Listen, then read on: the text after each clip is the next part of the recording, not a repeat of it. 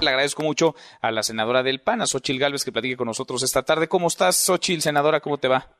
Muy bien, muchas gracias. A ver, al PAN como que no le encantó la idea de ir el lunes a aprobar la ley de amnistía. ¿Van a ir o no van a ir a la sesión? Bueno, primero me impresiona que Cristóbal no sepa todas las iniciativas que ya hemos presentado. Yo especialmente tengo una para el tema de ventiladores, que va a ser el gran tema en tres semanas.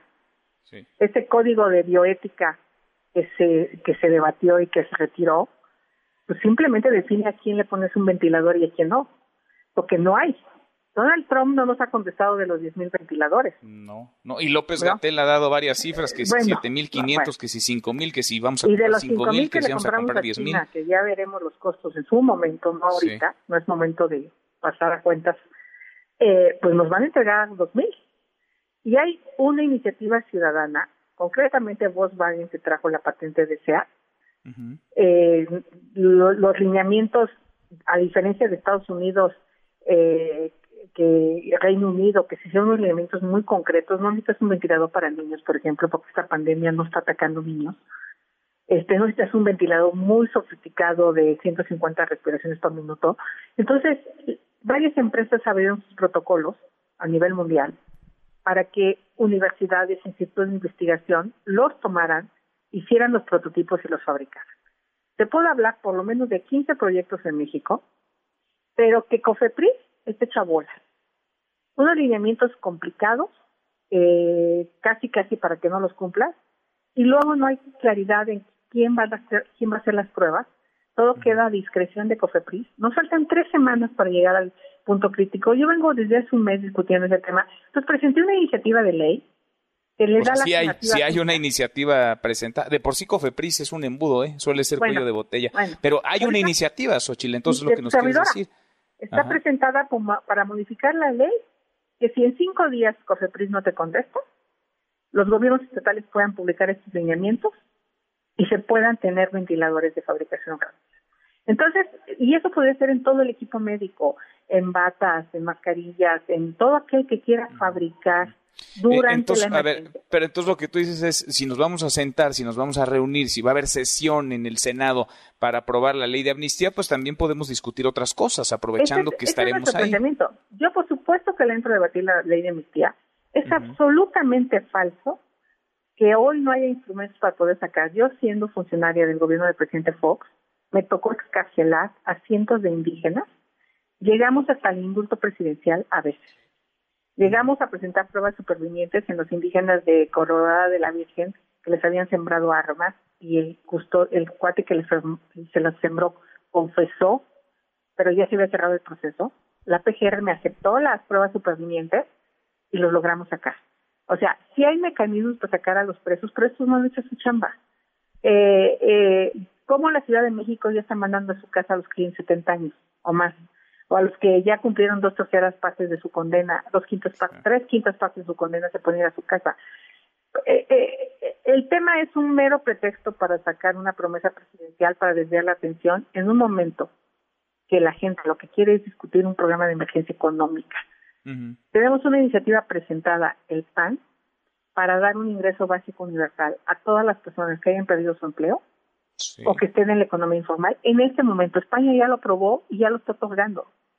E, este, en Estados Unidos ya le están dando un cheque de 1.200 dólares a los ciudadanos norteamericanos que se inscribieron al programa. Nosotros proponemos que por lo menos 3.200 pesos se le entreguen, 27.500 pesos a las empresas, micro y pequeñas empresas al mes durante tres meses, para que puedan hacer frente a la nómina y a la renta, que se pospongan el pago de seguro social, no que se perdone, o sea, eh, la mafia del poder no son ese changarrito de la esquina, ese microempresario que... No, bueno, ellos están contra las cuerdas. Exacto, exacto. Entonces nosotros tenemos un programa de para ellos, no para Carlos Slim, no para los grandes eh, Esta propuesta son eh, 3.207 pesos, si recuerdo bien, nos lo decía Damián Cepeda hace unos días, a 50 millones de mexicanos, a los 30 millones que están en el sector informal y a los 20 millones formales, a todos, parejos. parejo. Pero si quieren empezar por alguien, pues por los que han perdido su empleo y los que están en informalidad, ¿no? Porque pues, por lo menos... Pues, pues sería, pues sería bueno que si van a verse las caras, pues aprovecharan, ¿no? Pienso yo, aprovecharan el viaje. Ahora, ¿va a ir el PAN a la sesión del lunes o no va a ir Xochitl? A ver, yo voy a estar ahí, Mi sentido de responsabilidad me llama. Y lo otro, ¿cómo es posible que no podamos sesionar virtualmente? O sea, tampoco creas que, eh, que la seguridad de la plataforma, pues si lo que se dice ahí es público, ¿no? O sea, no estamos diciendo secretos de Estado. Pues los debates se transmiten en televisión. no, debe ser tan complicado, ¿no? Lo hemos hecho todos en estos días. Oye, te abres un Zoom, una cuenta Skype y vámonos. Yo tengo reunión con 300 empresarios en Zoom estos días.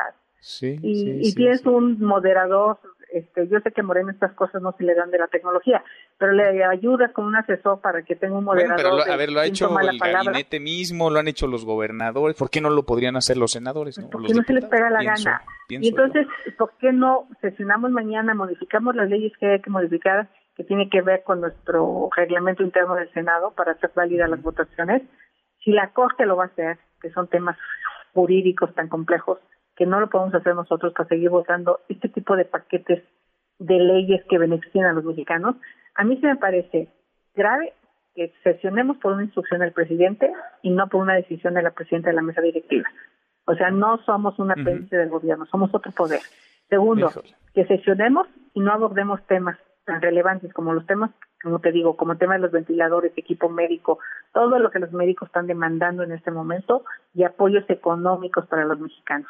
Entonces yo sí voy a ir, pero sí voy a poner, a ver, ya están mis iniciativas, mándelas a comisiones como lo están haciendo con las con esta, que en la mañana la comisión va a sesionar, si hay voluntad, en la mañana sesiona la comisión de salud, aprueba la iniciativa que presenté, quitamos esta montaña de Cofepris, afirmativa ficta, Cofepris no contesta, vámonos. se trata de salvar vidas.